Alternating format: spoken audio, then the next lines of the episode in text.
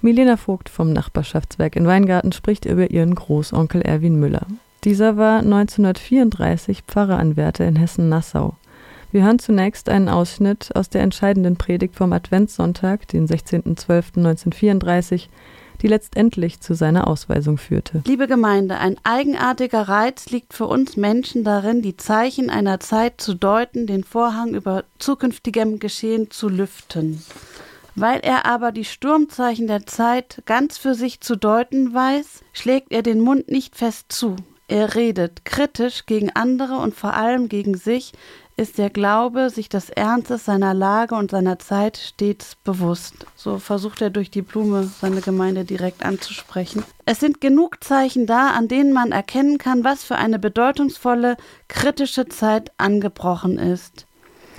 Darum, dass dies bei uns Menschen des Glaubens nicht so sei, merkt auf die Zeichen der Zeit. Die Reaktion der Obrigkeit ließ nicht lange auf sich warten. Die evangelische Kirchenleitung schrieb ihm noch im gleichen Jahr, der heute anscheinend auf Betreiben der Bekenntnisfront, damit ist die bekennende Kirche gemeint, im Gottesdienst in Kronberg amtierende Vikar Müller aus Königstein hat eine helle, Empörung auslösende Predigt in geifernder Form gehalten, die stark an Hochverrat grenzt. Also geifernder Form war das mit diesen Zeichen der Zeit das war das Geifern.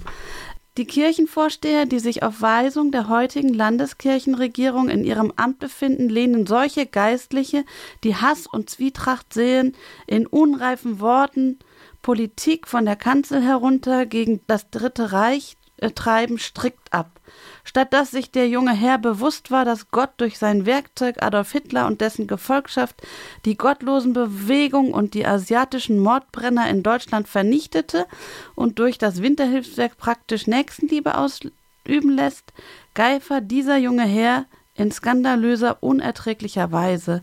Es war der traurigste Sonntag, den die Kirchenvorsteher und das gutgesinnte Kirchenvolk in ihrem Gotteshaus über sich ergehen lassen mussten. Das war von einem gewissen Herrn Heinrich Jahn. Und 1937 bekam Erwin Müller Post von der Geheimen Staatspolizeistelle Darmstadt. Herrn Erwin Müller, Bad Vilbel. Aufgrund des Paragraphen 1 der Verordnung des Reichspräsidenten zum Schutz von Volk und Staat vom 28. Februar 1933 werden sie mit sofortiger Wirkung aus dem Gebiet des Landes Hessen ausgewiesen. Zur Widerhandlung gegen diese Anordnung wird nach Paragraph 4 der angezogenen Verordnung bestraft. Und dieses Papier ist dann äh, 1962, als er nach Deutschland zurückgehen wollte, vom Konsul beglaubigt worden. Erwin Müller war dann zwischenzeitlich in der Schweiz im Exil und 1939 findet sich seine Spur als Pfarrer im US-amerikanischen Philadelphia wieder.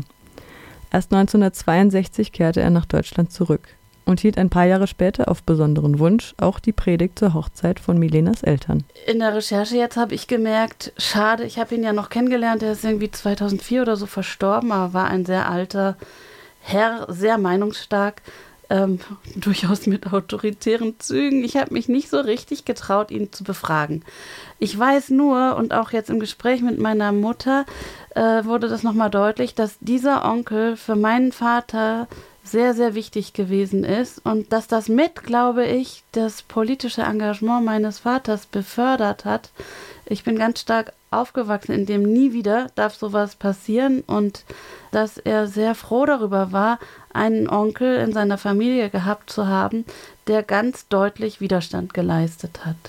Ja, also mich hat immer interessiert bei meinen Eltern, also die waren ganz kleine Kinder, im Zweiten Weltkrieg sind sie geboren beide, wie kamt ihr dazu, eine andere Meinung zu haben, wo doch so, so, so, so viele aus der Eltern, ihrer Elterngeneration, meine Großelterngeneration, zumindest Mitläufer gewesen sind. Und so gab es eben zumindest diesen einen Onkel meines Vaters, der dann auch nach Amerika ins Exil gehen musste. Es gibt dann 1962 ein Dokument vom Landesbruderrat der immer noch bekennenden Kirche Hessen-Nassau heißenden Kirche, ähm, aufgrund unserer Akten bescheinigen wir, dass Herr Pfarrer Müller, seinerzeit Pfarrverwalter in Wiesbaden-Dotzheim, am 26.01.1937 aus dem Regierungsbezirk Wiesbaden auf Anordnung des Reichs- und preußischen Ministers für die kirchlichen Angelegenheiten ausgewiesen worden ist. So, also das ähm, hat die ähm, evangelische Kirche 1962, als er wieder ähm, aus Philadelphia in Amerika nach Deutschland zurückgehen wollte und wieder als Pfarrer arbeiten wollte, lange nach dem Zweiten Weltkrieg, hat sie ihm das bescheinigt. Doch wir gehen noch mal einen Schritt zurück und schauen auf die bekennende Kirche und den Kirchenkampf. Im September 1933 im Pfarrernotbund schließen sich reichsweit wie in Nassau, Hessen Pfarrer zusammen, die mit der Politik der deutschen Christen nicht einverstanden sind, insbesondere nicht mit dem Aria-Paragraphen.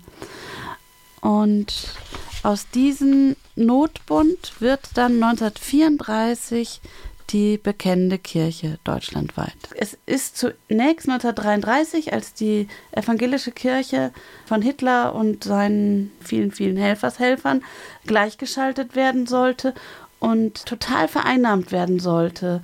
Jemand, der in der Kirche aktiv war, auch als Pfarrer oder angehender Pfarrer, und gedacht hat, nee, aber ich berufe mich ja auf die Bibel. Und das ist das Bekenntnis. Außerdem hat, hat Hitler auch verfügt, dass man sich nicht mehr aufs Alte Testament beziehen darf, weil das ja so orientalisch ist.